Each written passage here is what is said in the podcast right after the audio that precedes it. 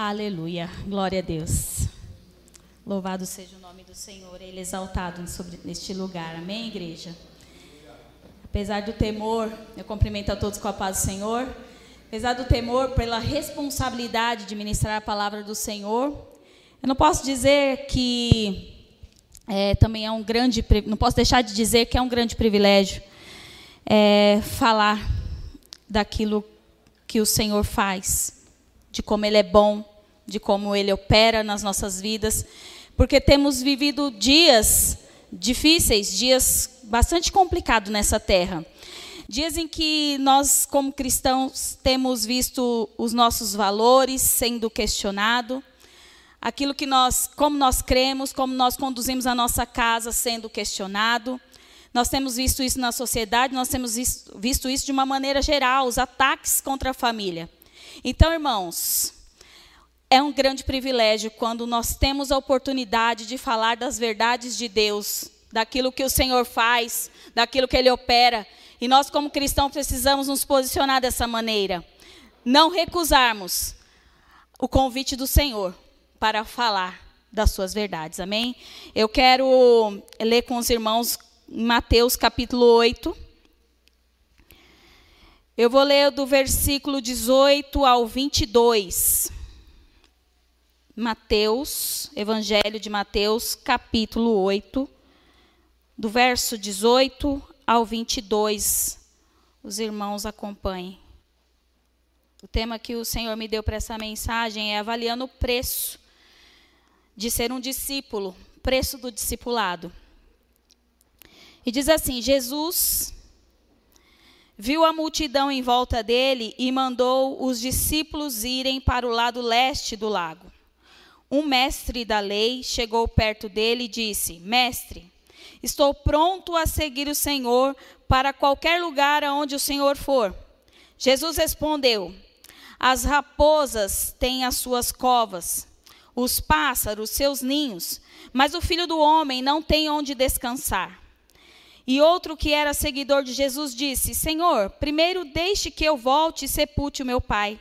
Jesus respondeu: Venha comigo e deixe que os mortos sepultem os seus mortos. Pai, no nome do Senhor Jesus.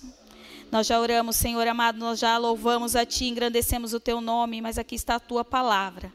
Senhor amado, foi o Senhor quem me deu, foi o Senhor quem revelou, e eu peço a Ti, meu Pai, que ela cause o efeito necessário na vida do Teu povo, na vida da Tua igreja, que em nome do Senhor Jesus o Senhor possa me usar como instrumento nas Tuas mãos, é o que eu te peço e já te agradeço, em nome de Jesus, amém.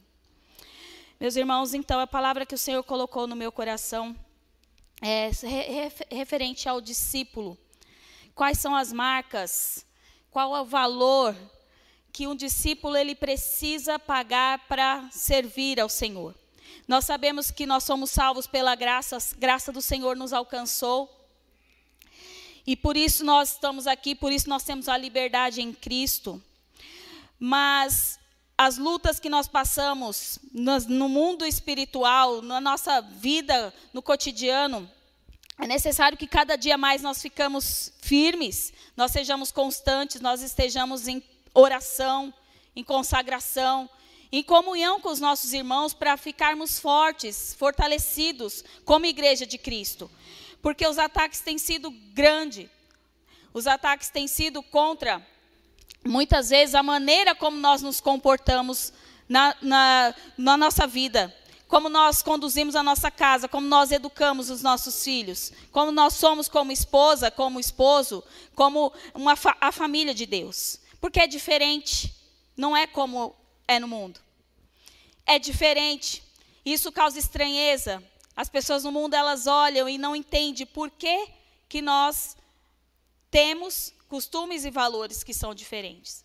Mas nós não, nós não devemos titubear, nós não devemos olhar para as circunstâncias e nos amoldar a esse sistema, mas permanecer firmes e constantes naquilo que o Senhor colocou no nosso coração.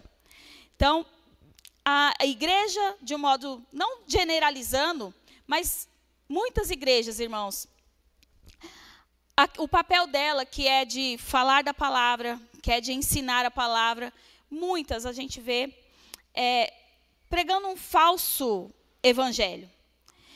É, mostrando para as pessoas que para entrar no caminho elas podem é, entrar do jeito que elas estão e permanecer do jeito que elas estão. Muitas vezes o valor do discipulado, o andar com Deus, o deixar as coisas deste mundo, muitas vezes é, não é falado com a ênfase que deve ser falado. Porque se falar, a pessoa não vai permanecer, então, para ela não permanecer, então a gente vai dando um jeito, né? Como a gente ouve muito aí. Então esse jeitinho, né, essa, o evangelho deturpado, os amuletos, aquilo que você pode é, adquirir para que você tenha uma vida em santidade, em santificação, tudo isso é colocado na, na, na, em algum, muitas igrejas, onde a base sólida, né, o, o real encontro com Deus, ele é deixado um pouco de lado. E talvez muitos daqueles que falavam, se diziam que era do caminho, hoje eles não estão no caminho. E não porque não já ouviram falar de, de Jesus, ouviram pregações, foram discipulados, foram instruídos, mas fecharam o seu coração, os seus ouvidos. Agravaram para aquilo que o Senhor pode fazer. Se de, viraram as costas para Deus. E aí, meus irmãos, como nós até louvamos aqui, aquele que pisou, aquele que sentiu, aquele que pisou no Santo dos Santos, aquele que sentiu a presença de Deus, aquele que já teve um real, um relacionamento com Deus, com convicção.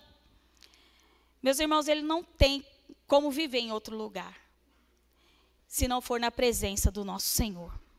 Não tem outro lugar para quem para aqueles que são convictos em Deus, para aqueles que têm a marca de Cristo, viverem outro, não tem outro lugar para viver.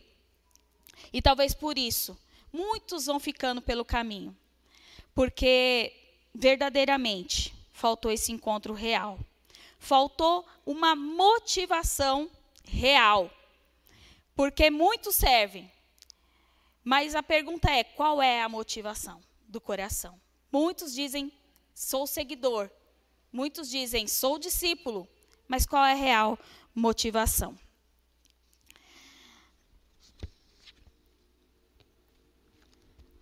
O Senhor Jesus, ele quer e tem o poder para preencher todo o vazio da nossa alma. Tudo aquilo que falta, ele tem o poder para preencher.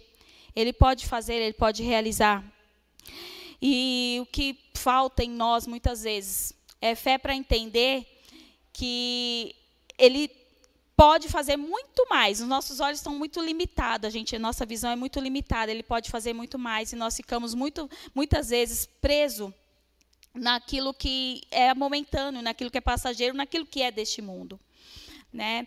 A, a, o que prega na, na, na, nossa sociedade, que alegria lá no mundo, né? Que é tudo aquela, toda sorte de bebedeiras, drogas, carnaval, essa alegria que o mundo prega como uma alegria boa. E a alegria que nós pregamos é aquela eterna, de eternidade, a alegria que com Cristo nós sabemos que tudo vai bem. E mesmo que as coisas não estejam bem, tudo vai bem, porque Ele nos dá paz, como nós ouvimos hoje aqui pela manhã. Ele nos dá paz, mesmo nas tribulações, mesmo nas dificuldades, nós sabemos que temos paz com esse Deus. E é isso que nós precisamos entender a cada dia. Que a paz que Deus dá ela é diferente, né? Não é como o mundo fala. E talvez o mundo vai olhar para nós e vai dizer assim: como isso pode? Isso é uma loucura. E de fato é loucura, sim. É loucura para aqueles que perecem. O evangelho é loucura para aqueles que perecem. Para nós não, para nós é o poder de Deus nas nossas vidas, trabalhando em nós, moldando o nosso caráter, forjando o nosso caráter, nos fazendo parecer cada dia mais com Deus. Então, sobre ser um seguidor de Cristo. Eu acredito que na retórica, no comportamento, naquilo que é externo, a gente sabe, né?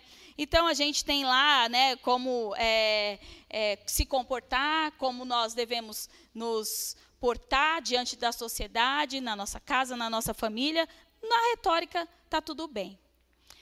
Mas um discípulo, um seguidor, irmãos, ele, o Senhor, ele, ele quer um, um pouco mais. Ele quer intimidade, ele quer joelho no quarto, ele quer joelhos dobrados, né, diante dele, buscando a sua face, a tua presença, ele quer se relacionar conosco, né, como família, como é, a gente só se relaciona, como a gente se relaciona na nossa família, com uma intimidade maior, algo maior, algo muito maior do que o que a gente muitas vezes, como a gente muitas vezes nos relacionamos. Quando ele estava no meio de uma multidão, ele avistou um homem chamado Zaqueu e ele disse assim, cap, Lucas capítulo 19, ele disse assim, Zaqueu, desce depressa, desce depressa porque me convém visitar-te hoje. Então, o filho do homem, ele veio para salvar e buscar as pessoas perdidas, como esse homem, como Zaqueu. Essa, esse é o nível de intimidade. É o Senhor olhar para alguém que nós não daríamos nada. Nós falaríamos assim, como o irmão falou aqui, está perdido. Né? Nós, provavelmente, com os nossos olhos carnais, falaríamos assim. Mas o Senhor olha e ele fala assim, ó, me convém me visitar-te hoje. O que, que você quer dizer com isso, Cristiane? Eu quero dizer que o Senhor, Ele pode salvar o teu filho, ele pode salvar o teu esposo, ele pode salvar a tua esposa, ele pode tirar do monturo aquele que está caído, ele pode erguer e fazer novo e fazer nova, porque Ele faz essas coisas, está no poder dele, não está nas nossas mãos. O que nós temos que fazer é isso: é falar a verdade, é pregar o Evangelho, mas o poder de Deus, o Espírito Santo de Deus, é que faz a obra. Então nós não temos o poder de dizer que esse vale, aquele não vale, esse pode, aquele não pode, porque está tudo nas mãos do Senhor. Então, o filho do homem é, é uma expressão que nós podemos exemplificar em dois sentidos aqui nessa passagem que eu li aqui de Mateus. Primeiro que quando ele aponta para o sentido de uma exaltação, o filho do homem que ressuscitou, que voltará em grande glória, se assentará em seu trono junto aos seus anjos e julgará a terra. Então seria esse sentido para exaltação. Mas não foi nesse sentido que o Senhor Jesus falou com aquele homem ele falou no sentido de humilhação. Jesus é o filho do homem que não tinha morada permanente na terra, que sofreu, que foi preso, morto e sepultado. Esse é o Deus que nós servimos. Foi um Deus, é, foi um Jesus que foi açoitado, um Jesus que foi rejeitado. Um Jesus que não titubeou diante daquilo que ele tinha que fazer. Um Jesus que foi discípulo, porque ele ouvia a voz de Deus. Ele fazia aquilo que Deus queria que ele fizesse. Um Jesus que nos deu uma, um, uma régua de medida para como nós deveríamos conduzir a nossa vida. Um Jesus que não nos deixou desamparado quando ascendeu aos céus e disse: Olha, o meu Espírito, o Espírito Santo, o Consolador, estará convosco. Então, essa é a, a medida, essa é a régua. É, quando nós olhamos para um discípulo do Senhor, nós temos que encontrar marcas marcas de um verdadeiro cristão, um verdadeiro discípulo, que é, na sociedade as pessoas devem olhar e dizer assim: olha lá, tem algo diferente. Olha lá, lá vai um servo do Deus Altíssimo. Olha lá, aquele verdadeiramente serve ao Senhor. E como é que a sociedade tem nos olhado? Como é que a sociedade tem olhado para nós, o que é que a sociedade tem visto. Porque nós sabemos que as perseguições, nós sabemos que do, como a sociedade caminha nas afrontas, é, é, é algo que na Bíblia já é apontado, que nós sofreríamos.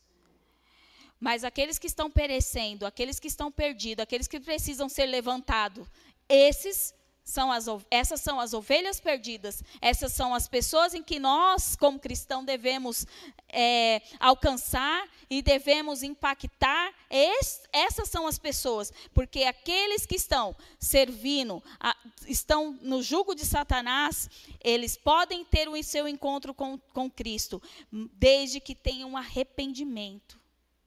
Nós não podemos pregar um Senhor que salva, que cura, que liberta sem dizer que sem arrependimento, sem se arrepender, ninguém, ninguém verá a glória de Deus. Se não houver arrependimento, não tem como entrar no céu.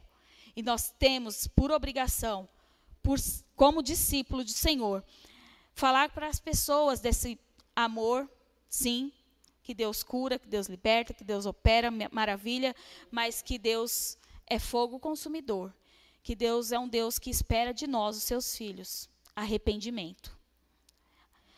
Que nós venhamos sempre nos prostrar diante do Senhor e não nos achar que nós somos bons em alguma coisa. Porque, meus irmãos, o bom, o melhor, o primeiro, o último, o único é o Senhor. É Ele que opera em nós. Que nós venhamos cada dia nos diminuir, nos diminuir, para que o Senhor cresça, para que o Senhor é, resplandeça a luz dele. Então é, é possível notar que o título Filho do Homem servia para revelar o próprio Cristo de forma gradual. Muito provavelmente, nas primeiras vezes que Jesus utilizou dessa autodesignação, as pessoas entenderam que a expressão filho do homem significava simplesmente um humano. Mas conforme Jesus se revelava em seu ministério terreno, um significado mais profundo começava a despontar. Tanto que, lá em João, capítulo 12, no verso 34, né, há uma pergunta: quem é esse filho do homem? Quem é esse filho do homem? Quando as pessoas olham para nós, quem elas acham que nós somos? O que elas veem em nós? Elas precisam ver a marca de um discípulo, a marca do discipulado, daqueles que caminham com Deus, daqueles que fazem, pregam as boas novas, daqueles que respondem diferente, que agem diferente, sabe? Que não é, não murmura, que não reclama, que tem uma resposta boa e agradável. Porque quando nós vivemos como o mundo vive, nós não temos como transparecer o Senhor. Nós não temos como dar testemunho daquilo que o Senhor fez em nós. Então, as pessoas perguntavam: quem é esse filho do homem? Quem é esse? Porque olha o que ele opera, como ele faz, como ele anda, como ele age. É diferente. E alguns podem perguntar, mas ele era Deus, mas 100% homem e 100% Deus, e não titubeou, e não pecou, andou aqui, fez prodígios e maravilhas, e deixou para nós um, uma, um, uma régua, uma medida. Olha, vocês podem fazer coisas muito mais, se vocês crerem, muito maiores do que as que eu fiz. Então, é, quando as pessoas falam a nosso respeito, o que elas têm, né, que tem sido dito? Quem somos nós para este mundo? Nós sabemos que a amizade com Deus, de fato, ela é inimizade com o mundo. Nós não podemos agradar a dois senhores. Claro que não. Mas o Jesus que nós pregamos tanto, ele tem sido conhecido quando nós saímos da igreja aos domingos à noite? Ele tem sido conhecido por onde quer que nós venhamos passar? Então, irmãos, é, é interessante not, not, é, notar também aqui nesse versículo, nesse capítulo que eu li aqui, que o Senhor Jesus, ele não estava preocupado com uma notoriedade, né? ele chega para os discípulos aqui no capítulo, versículo 18, ele diz assim: Jesus viu a multidão em volta dele e mandou os discípulos irem para o lado leste do lago. Ele não falou, olha, fica aqui, porque aqui é onde tem, né, as pessoas que vão, né, ficar aqui, que vão, né, me notar, eu vou me tornar popular, vou ter, vou me notar, vou, vou ser a pessoa mais é, buscando que busca a glória vinda dos homens. Não, ele simplesmente ele falou: olha, espere do outro lado, aguarde do outro lado. Então ele não cortejava essa notoriedade, ele não se impressionava com a popularidade, ele não buscava a glória vinda dos homens. Os dois homens descritos por Mateus nessa passagem demonstram certo interesse em seguir Jesus, mas não tinham uma clara prioridade em fazê-lo. Então, o primeiro personagem demonstra uma motivação errada. Ele se dispõe com entusiasmo a seguir a seguir Jesus, aonde quer que ele vá, mas está motivado pelas vantagens que poderia receber. Jesus, porém, joga um balde de água fria, né? E aí ele já fala, olha, as raposas têm sua cova. Os passarinhos, eles têm o seu ninho, mas o filho do homem não tem aonde descansar. O Senhor Jesus, ele estava falando aqui que ele estava se, eh, se, colocando realmente como uma pessoa é, humilde, estava se colocando como uma pessoa que não tinha estagnado o seu ministério. Ele não ficava, ele não tinha uma morada permanente.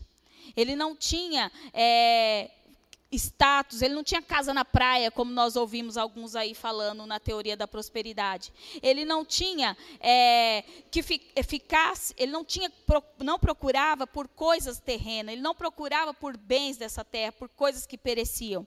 Né? Ele não estava preocupado com isso. A vida da pessoa, a alma da pessoa era a preocupação de Jesus.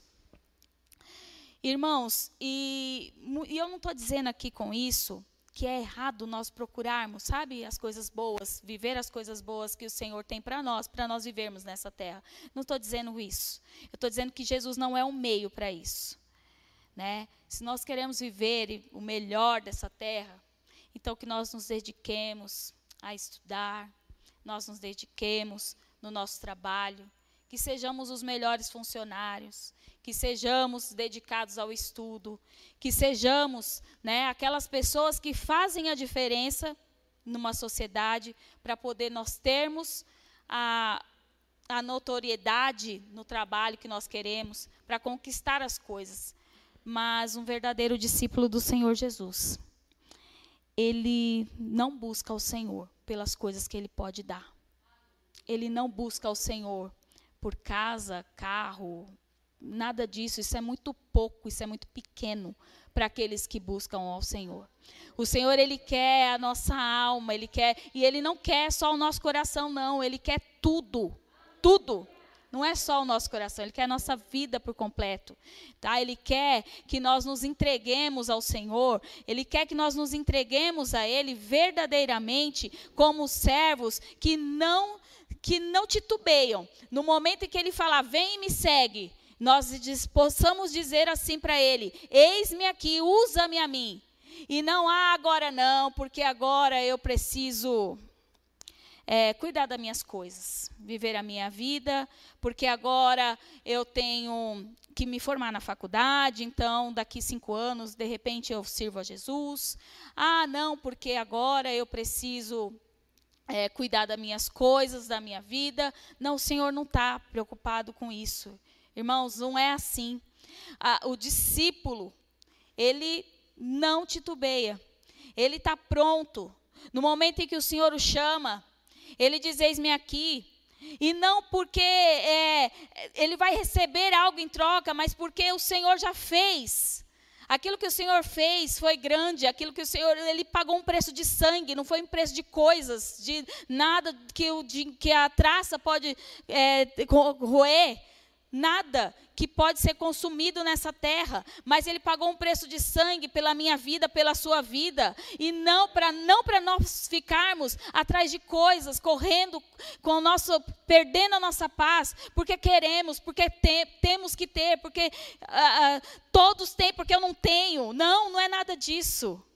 O que o Senhor quer para mim e para a sua vida é paz permanente é glória no céu, é o lugar que Ele tem preparado para nós. Não tem nada a ver com as coisas dessa terra. E o nosso grande erro, o nosso grande problema é parar e ficar de olho fito nas coisas deste mundo. Enquanto nós fizermos isso, nós vamos perder a nossa paz, nós vamos ficar todos os dias em murmuração, em reclamação, acreditando mesmo que Deus não está olhando por nós, mas Ele está. Ele está. É os nossos olhos que têm a motivação errada. E nós precisamos contemplar aquilo que o Senhor, que o Senhor tem preparado para nós. No mundo espiritual, irmãos, na, na, como o Senhor quer se relacionar conosco, não existe oração que Ele não responda. Não existe, não existe joelho dobrado, coração quebrantado, que o Senhor não, não se compadeça e não responda e não esteja ali. Ele está conosco em todo o tempo. Se os nossos anseios do nosso coração tem a ver com a nossa casa, com a nossa família, tem a ver com aquilo que a, obra do Senhor na vida de pessoas, tem a ver com levantar pessoas lá do, do monturo e dizer: olha, o Senhor tem uma obra na sua vida. Se a obra que o Senhor tem a fazer é, tem a ver com que você quer que o Senhor faça, tem a ver com isso, o Senhor vai ouvir a tua oração.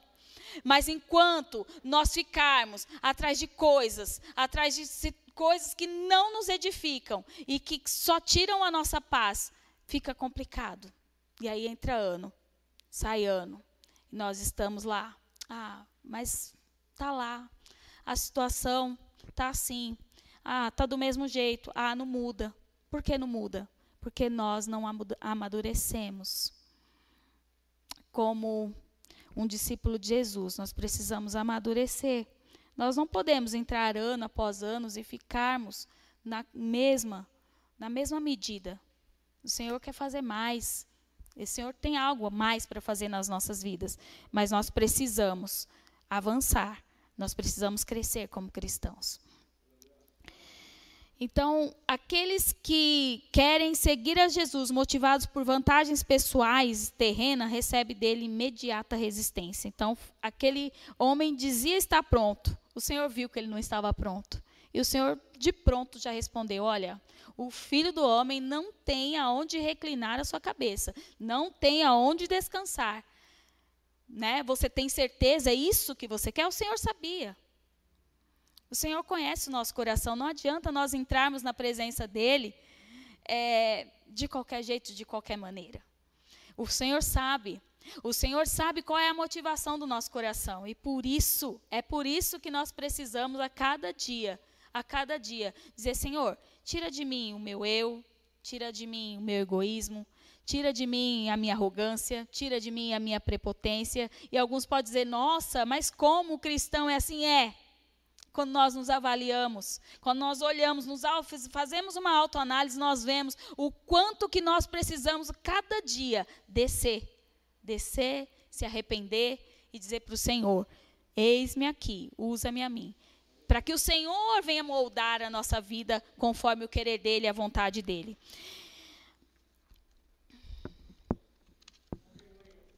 Então nós temos que decidir conscientemente a pagar o preço de seguir um líder que foi rejeitado. Nós precisamos decidir conscientemente. Vejamos então o segundo personagem. Se o primeiro foi muito rápido e, e, e né, dizer eu estou pronto, mesmo o Senhor sabendo que não, o segundo então foi muito lento. Né? Então, esse, mediante a ordem de Jesus, segue-me, colocou à frente do discipulado uma causa mais urgente. Antes de seguir a Jesus, ele queria cuidar da, do seu pai até a morte. Isso seria como um atraso indefinido. Depois de sepultar o pai, não estava pronto a seguir Jesus. Mas Jesus deixa claro que pregar o reino é a maior das prioridades. A lealdade a Jesus e o seu reino é mais importante do que a lealdade às normas culturais da nossa sociedade. Então, a nossa casa, a nossa família, irmãos, ele não pode ser empecilho. Nós não podemos dizer assim, olha, é, depois que eu cuidar das minhas coisas, da minha casa, da minha família, depois que eu fazer tudo isso, depois que meu filho se formar, depois que meu filho casar, depois que depois disso, depois daquilo, isso é desculpa. E o Senhor não tem compromisso com essas coisas. Porque a família é bênção de Deus, a família é algo de Deus. Então, por que, que nós não podemos servir ao Senhor com a nossa família? Nós não só podemos como devemos. Nós estamos aqui Cada um de vocês, cada um de nós aqui, estamos representando a nossa casa, a nossa família. Nada disso é empecilho para nós servirmos ao Senhor. Mas aquele, aquela pessoa não entendeu, não avaliou, ela não entendeu o que o Senhor queria fazer naquele momento. Ela disse: Não, eu preciso cuidar do meu pai até que ele morra, então aí depois eu sirvo ao Senhor. Tem muitas pessoas que a gente fala do evangelho e ela diz assim: olha, então é que agora eu estou muito ocupada, eu tenho muitas coisas, né? E, e elas colocam desculpas, e o Senhor sabe, o Senhor som dos corações. Então, um discípulo, um seguidor do Senhor, ele sabe o momento, a hora, o chamado, quando o Senhor fala, quando o Senhor chama, ele está pronto. Ele diz: Eis-me eis aqui, usa-me a mim. Um discípulo é um seguidor. A grande maioria das pessoas são seguidoras de alguém. Né? Pode ser alguém que chama a sua atenção, que compartilha dos mesmos interesses, valores, ideais. Consequentemente, vão querer é, descobrir mais sobre essa pessoa, quem ela é, quais, o que, que ela faz da vida, né, quais são as suas ambições, né, e muitas vezes vão procurar imitá-la. Muitas pessoas agem assim. Né? Basicamente, como seguidores daqueles que vieram, somos seguidores daqueles que vieram antes de nós. Nossos pais, é, né, às vezes a, a, mulher fala, ah, quando eu me casar, ser exatamente como a minha mãe. Né? Nós seguimos, nós nos inspiramos em pessoas. Essas pessoas elas podem ser né, amigos, pais, professores, pessoas que marcaram a nossa vida de alguma forma. E aí, né, elas se destacaram em determinada área do nosso interesse, então nós acabamos por imitá-las, segui-las. Né? Moisés ele tinha discípulo, fariseus tinham discípulo, João Batista tinha discípulo e Jesus ele fez discípulos. Pessoas que estavam engajadas em fazer e levar o evangelho adiante, né, por amor, por caminhar com, com, com ele, aprender dele. Então, olhando para a palavra de Deus, o que ele diz sobre seguir, sobre os valores? Né? A, o problema hoje não é, é, é de quem a gente segue, o problema está em que essas pessoas elas podem nos passar uma falsa impressão daquilo que é bom. Né? Nós falamos, ah, a, a pessoa, o fulano, o A, o B, o C, ele ah, tem uma boa palavra, ele tem, ele é, fala de coisas da sociedade, né? ele fala da medicina, ele fala é, de qualquer coisa, até mesmo da palavra de Deus. Mas essa pessoa é tão falha quanto eu e você, ela é tão falha quanto qualquer outra. E, e nós estamos ali, né, seguindo, compartilhando, curtindo. E um discípulo de Jesus, ele não só curte, ele não curte o Jesus, ele não curte. O discípulo de Jesus, ele compartilha, né? Ele segue, ele está ali fazendo as obras de Deus. Ele está ali falando sobre Deus. Essa postura nossa, nas nossas redes de amizade, nas nossas redes sociais, ela precisa ser convicta. Um discípulo, ele não é, titubeia, ele não fica é, em cima do muro. Ele está pronto, ele está servindo ao Senhor, seja onde ele estiver. Então a postura dele não pode se amoldar com os padrões desse mundo, mas sim se amoldar aos padrões que Deus tem para nós como cristão, como discípulo, um verdadeiro discípulo. Então, é, olha o que, que Deus fala sobre os padrões distorcidos da palavra, em Colossenses 2,6. Sendo assim, da mesma forma como recebestes a Cristo Jesus, o Senhor, também andai nele, alicerçados e edificados nele, transbordando em gratidão. Tende muito cuidado para que ninguém vos escravize a vãs e enganosas filosofias, que se baseiam nas tradições humanas e na falsa religiosidade deste mundo e não em Cristo. É isso que o Senhor vai falar. Cuidado com os valores, com os padrões. Cuidado com quem você tem seguido, com quem você tem ouvido. Porque muitas pessoas estão falando aí, até em nome de Deus, mas não tem nada de Deus. Muitas pessoas estão aí falando de, uma, de um falso evangelho. Muitas pessoas têm dado aí, olha, você pode, você é, você não. Não, irmãos, não é assim.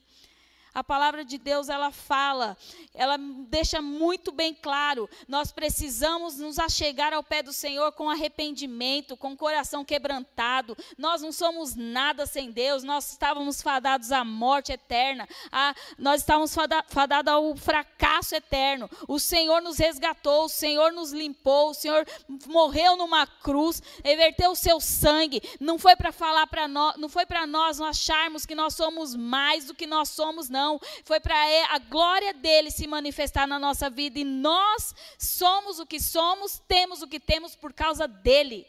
Nada é nosso.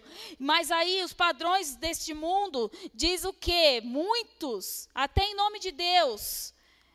Ah, porque você é a pessoa que é a sua vida e as suas regras.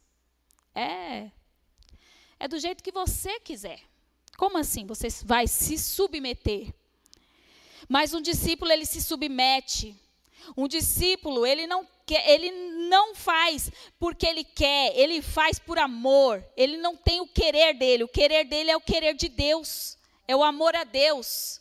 Então, às vezes, a gente pode até pensar, mas Senhor, por que de tudo? A gente pode questionar ao Senhor e a gente deve fazer isso lá no nosso quarto de joelho. Nós devemos sim buscar a presença do Senhor, buscar do, na revelação na palavra, buscar que o Senhor fale conosco, confirme aquilo que Ele diz para nós. Nós podemos sim, irmãos, mas a verdade é, é que os padrões estão dizendo que nós somos porque nós somos, e nós não somos porque somos. Nós somos porque Deus é. É tudo porque Deus é. Então nós fazemos tudo por amor. É por amor ao Senhor, por amor à Sua palavra. Por amor, é por isso.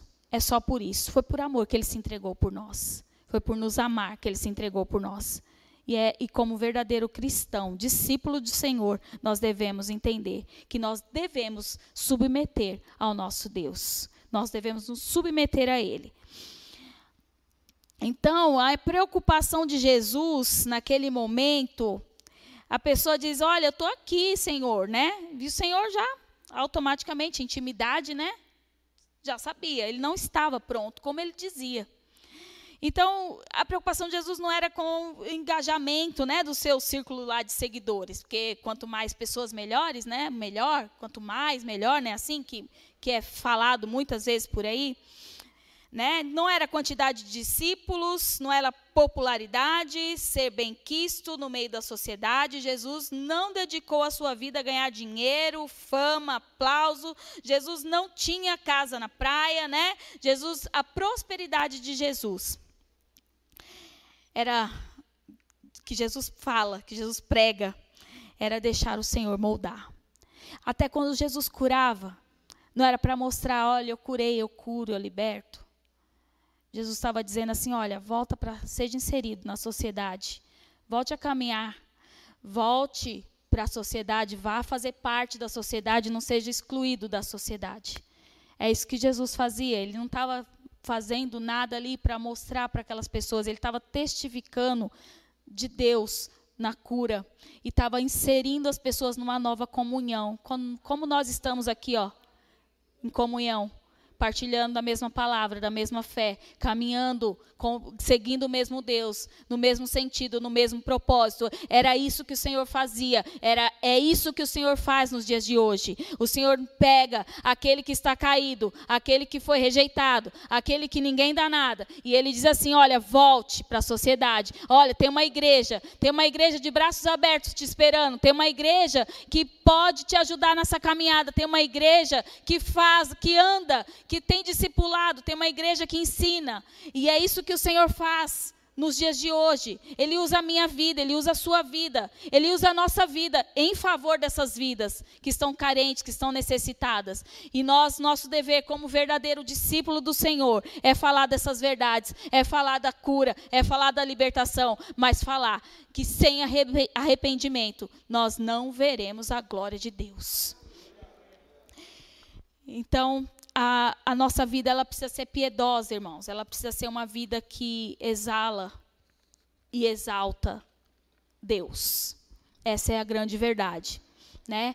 Então, não é pecado nós buscarmos viver as coisas boas dessa terra, não é errado, em nenhum momento eu disse isso, mas a nossa prioridade tem que estar no céu. A nossa prioridade é saber que nós não somos cidadãos desse mundo. A nossa prioridade é saber que, mesmo com as coisas boas que nós podemos viver aqui, e nosso coração não pode estar nisso.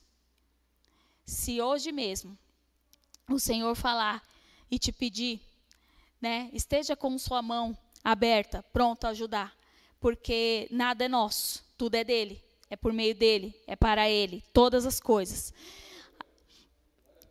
E a palavra diz assim lá em Coríntios, 1 Coríntios 15, 19, que se esperamos em Cristo, somente nessa vida somos mais miseráveis de todos os homens. Somos aqueles que buscam nada, né? Os mais miseráveis. Então não posso e não devo perder a minha paz por coisas terrenas. Mas antes, as minhas orações, as minhas súplicas, elas precisam estar constantemente diante do Senhor. Eu fui educada, criada praticamente pela minha avó paterna, e ela tinha, ela sempre foi muito é, devota assim ao Senhor, por embora católica, ela sempre passou valores para nós, né? E ela, eu cresci ouvindo ela falar assim, olha, aquilo que está quebrado conserta, aquilo que está rachado conserta, só não tem jeito para quando morre. Morreu, acabou, não tem mais vida, então não tem mais jeito. E e aí eu refleti nesses dias pensando nessas coisas, né, e vendo como que a gente está como, como sociedade caída, né, o seio de valores deturpado hoje, se o casamento está um pouquinho, né, complicado, ah, tem nada não. Arruma outro, separa, né, vai viver feliz, porque é isso que importa, a sua felicidade, né? O filho está lá dando trabalho, ah, educada trabalho, né, irmãos? Ah, então deixa para lá, larga de mão, não liga, por quê? Porque está dando trabalho, ninguém quer ter trabalho, ninguém quer cuidar. E educado a trabalho, ensinado a trabalho. Mas nós precisamos, precisamos voltar hoje, ouvir a voz do Senhor, e ensinar dentro da nossa casa a palavra de Deus, ensinar a admoestar os nossos filhos, saber ser uma mulher sábia dentro da nossa casa, ser um, uma, um homem responsável, cabeça do lar dentro da nossa casa, porque se nós não fazer, fizermos isso, nós estamos errando como discípulo. Nós não podemos dizer que estamos prontos como discípulo e não fazermos aquilo que o Senhor requer de cada um de nós. Nós não podemos viver como a sociedade vive, que aquilo que está quebrado joga fora, que aquilo que não tem jeito deixa para lá. Não, isso são, são os nossos valores. E a grande preocupação, e por que, que o Senhor colocou isso na minha, no meu coração hoje para falar com os irmãos, é porque nós temos visto, nós estamos por um caminho muito assim, muito complicado. É, an antes tudo era Deus. Daí a pouco é, ah, não, por causa da, da, das meninices, né? Então ficou se perguntando: será que tudo é Deus mesmo? Agora, hoje, tudo é o homem. Agora a gente vê o caminho, as pessoas, tudo está nas mãos do homem. Parece que o poder emana do homem. Está errado. E a gente precisa reconhecer. A gente precisa reconhecer que está errado. A gente precisa entender que tudo tudo é de Deus. A nossa vida é de Deus, a nossa família é de Deus, os nossos filhos são de Deus, nada é nosso. E é esse caminho que a sociedade está indo, falando: olha, é você que faz as regras da sua vida, é do jeito que você quer. Se você não quer, não queira. Se você, sabe, não é assim. Não é dessa maneira, não é dessa forma. Então, aquilo que, que não, que para você, nos seus olhos carnais, não tem jeito, irmão, para Deus tem para Deus tem jeito. Se, se você está achando que está difícil, procure, procure a igreja, procure ajuda, mas não larga de mão não. Fala, olha, eu não estou aguentando mais, está difícil. Procure, a gente tem aqui, ó, toda a liderança, pastores, tem pessoas que vão te ajudar no, na sua caminhada, mas não largue de mão. Por quê? Porque tá, é mais fácil. Não largue de mão. Valorize a tua casa, valorize a tua família, foi Deus que te deu. Foi Deus que te deu. É a primeira instituição. Se você não é um pastor nessa igreja, se você não é um oficial nessa igreja, saiba que você tem um ministério na sua casa. Você é pastor do teu lar. Você é pastor da tua igreja. Se você acha que você, ah, não, porque eu não fui chamada, você foi. Você é uma mulher sábia dentro da tua casa, então haja com sabedoria. É isso que o Senhor quer do discípulo dele, é isso que o Senhor quer do cristão. essas são as marcas de um verdadeiro cristão. Alguém que ouve a voz do Senhor e segue, alguém que ouve a voz do Senhor e está pronto a obedecer a sua vontade. Essa é a verdade bíblica para a nossa vida. Se o nosso trabalho, muitas vezes, não é o trabalho dos sonhos, não é aquilo que o Senhor, é, que você esperava que o Senhor te desse, Irmãos, glorifique a Deus, porque a taxa de desemprego está aí, mostrando para nós, mostrando as dificuldades, mostrando quantos pais de família estão pedindo a Deus por uma porta aberta. E muitas vezes nós temos e não valorizamos. Né? Então, se você. Ah, não é um emprego sonho, ore, peça a Deus. Não vá pedindo demissão, dizendo, não, Deus tem o melhor para mim, eu vou comer o melhor dessa terra. Vai, vai sim. Mas não faça como um menino. Haja com sabedoria. Haja com sabedoria.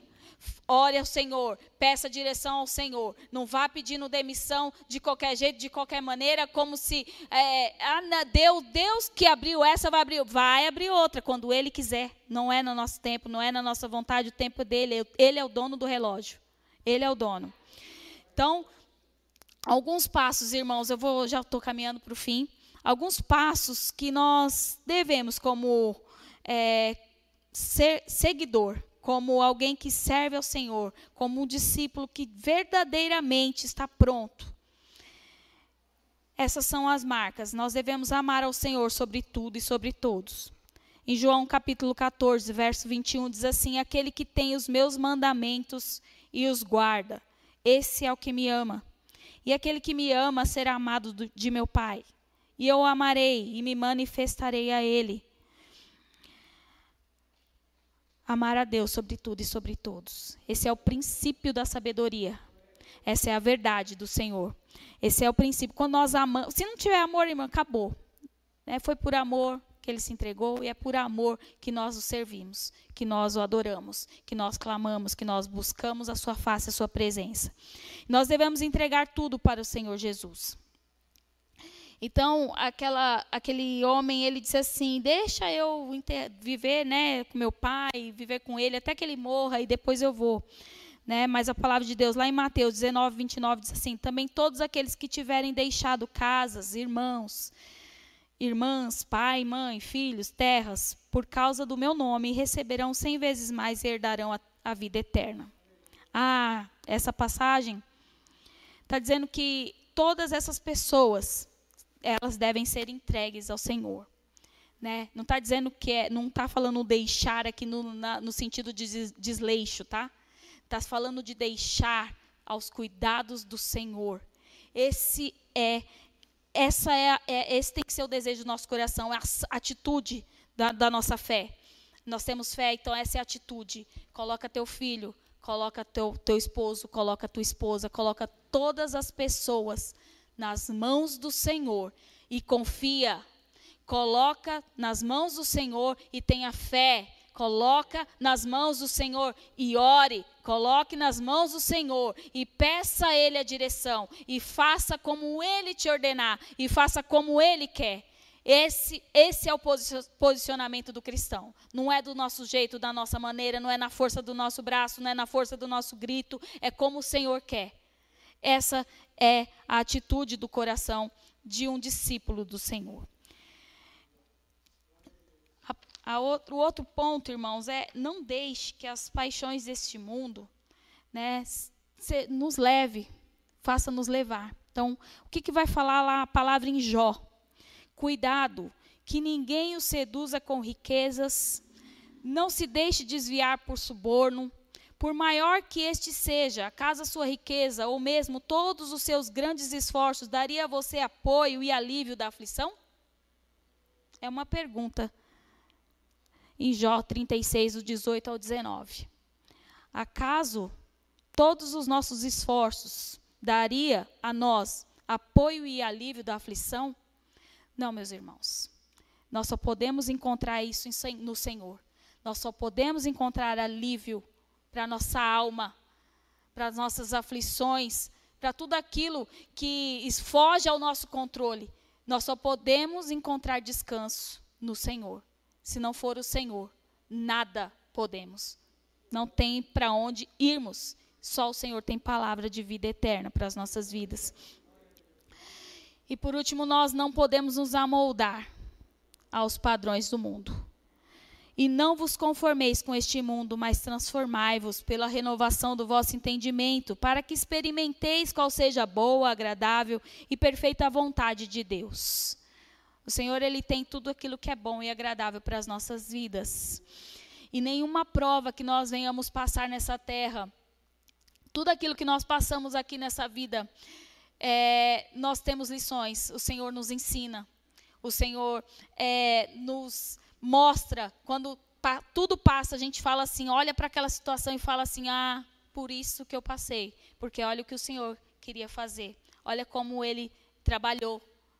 Nós sempre, temos a resposta, nós sempre nos deparamos com essa com esse entendimento de que na nossas aflições, naquilo que nós passamos, o Senhor nos fez mais forte. O Senhor nos fez mais maduros. O Senhor nos fez enxergar a sua mão, a sua graça, a sua misericórdia. O Senhor nos fez enxergar que, olha, é, não foi tão ruim assim como nós é, achávamos, como quando estávamos passando, porque realmente era uma coisa muito ruim, mas quando passa a gente vê como que os, nós saímos mais maduros, mais fortalecidos, mais crentes, com muito mais fé, com muito mais experiência com o Senhor, sabendo de quem nós temos aprendido, sabendo de quem tem nos fortalecido, tendo a certeza que é esse Deus que nós queremos servir, que é esse Deus que nós dedicamos a nossa vida, que é esse Deus que nós dedicamos o, o nosso todo o nosso ser. Ele não quer só o meu e o seu coração, ele quer toda a nossa vida. Entregue no altar do Senhor. Entregue para ele fazer uma grande obra. Não é só metade, não é só um pouco, não é só o, o molhar o pé.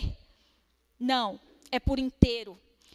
É por inteiro. Quando nós entramos nas águas do batismo, nós entramos por inteiro. Nós dizemos que nós declaramos ao mundo que nós nascemos de novo, que nós somos uma nova mulher, um novo homem, para a glória de Deus, e é por inteiro. Não foi só um pedacinho, não foi só uma parte, foi tudo. Então nós devemos entregar tudo ao Senhor. Nada é nosso, tudo é dele. A nossa vida por inteiro tem que ser devota ao Senhor, meus irmãos. Porque é isso, essas são as marcas de um verdadeiro discípulo, de um cristão que se coloca na posição do Senhor a fazer a tua vontade. E até aqui foi o que o Senhor me deu. Que o Senhor, essa palavra possa arder no seu coração, assim como ardeu no meu. Que o Senhor possa fazer uma grande obra na sua casa, na sua família. Que aqueles que não servem ao Senhor, que estão aí, que pode, possa estar vindo agora na sua mente. Que essas pessoas elas possam ter um encontro genuíno com o Senhor e que você possa ser esse instrumento de transformação, de mudança, esse instrumento de é, retirada, sabe, do monturo daquilo que não, da, daquilo que as pessoas não dizem, não dão nada, mas que o Senhor possa fazer essa grande obra. Amém? Eu quero louvar a Deus por essa oportunidade, agradecer ao pastor pela confiança. E eu quero orar com os irmãos. Amém? Quero orar com os irmãos. Os irmãos estão aqui, vamos ficar de pé. Vamos orar para que o Senhor possa trabalhar na nossa vida. Aleluia, Jesus Pai, em nome do Senhor Jesus. Nós, a Sua palavra, Senhor, foi ministrada nesta noite. Ó Deus, é o Senhor que tem todo o poder nas Tuas mãos, é o Senhor quem faz todas as coisas, Pai, e nós somos dependentes de Ti. Nós sabemos em quem temos crido, Pai. Nós sabemos, ó Pai querido, o tamanho do teu amor por nós, ó Deus. Nós somos gratos a Ti, Senhor amado, porque se não fosse, Pai amado, teu amor, a tua graça, a tua misericórdia, Senhor amado, nós estaríamos perdidos neste mundo. Pai querido, mas a Sua graça nos alcançou, nos resgatou. Senhor amado, nos fez novo, nova. Senhor amado, criatura, pessoa, Senhor amado, que agora, que antes, ó Deus querido, não tinha uma perspectiva perspectiva, mas hoje tem um alvo, tem um foco que é o céu, que é a glória do Senhor, a glória do porvir, Pai. Senhor, e nós dependemos, Senhor amado, de Ti, Senhor, estamos nessa dependência para que o Senhor venha restaurar e renovar todas as coisas em Ti. Ó Deus, que o Senhor possa habitar, Senhor, nas nossas vidas, na nossa casa, na nossa família, cuidar dos nossos filhos, cuidar, Senhor amado, de todos aqueles, ó Deus querido, que estão ao ou te afastado dos teus caminhos. Senhor, alcança. Toma nas tuas mãos, ó Deus. O Senhor pode fazer todas as coisas. O Senhor pode nos usar como instrumento. O Senhor pode nos usar, Senhor amado, com palavras de sabedoria, com palavras, Senhor amado, que vão adentrar aquele coração e penetrar, Senhor amado, como a tua palavra diz, ó Deus, com transformação, com libertação. Ó Deus, mas antes, Senhor amado, que haja um arrependimento genuíno, que haja, Senhor amado, fé, que haja, Senhor amado, transformação, que haja, Senhor, pureza, Senhor amado, limpeza, Pai querido, no íntimo, no profundo, Senhor amado, para que o Senhor venha trabalhar para que vidas possam ser renovadas, restauradas, para que a tua casa, Senhor amado, possa estar, Senhor, todos os dias aberta, Senhor amado, e essas vidas, Senhor, adentre, adentre ao Santo dos Santos, adentre, Senhor amado, neste lugar, Senhor amado, de adoração, e possa, Senhor, dizer: só o Senhor é Deus. Só o Senhor é Deus. Só o Senhor é Deus. Aleluia. Louvado seja o nome do Senhor. As palmas elevam o nome de Deus. Exaltam o nome do Senhor. Louvado seja Deus. Deus abençoe meus irmãos. Eu agradeço a minha oportunidade em nome de Jesus.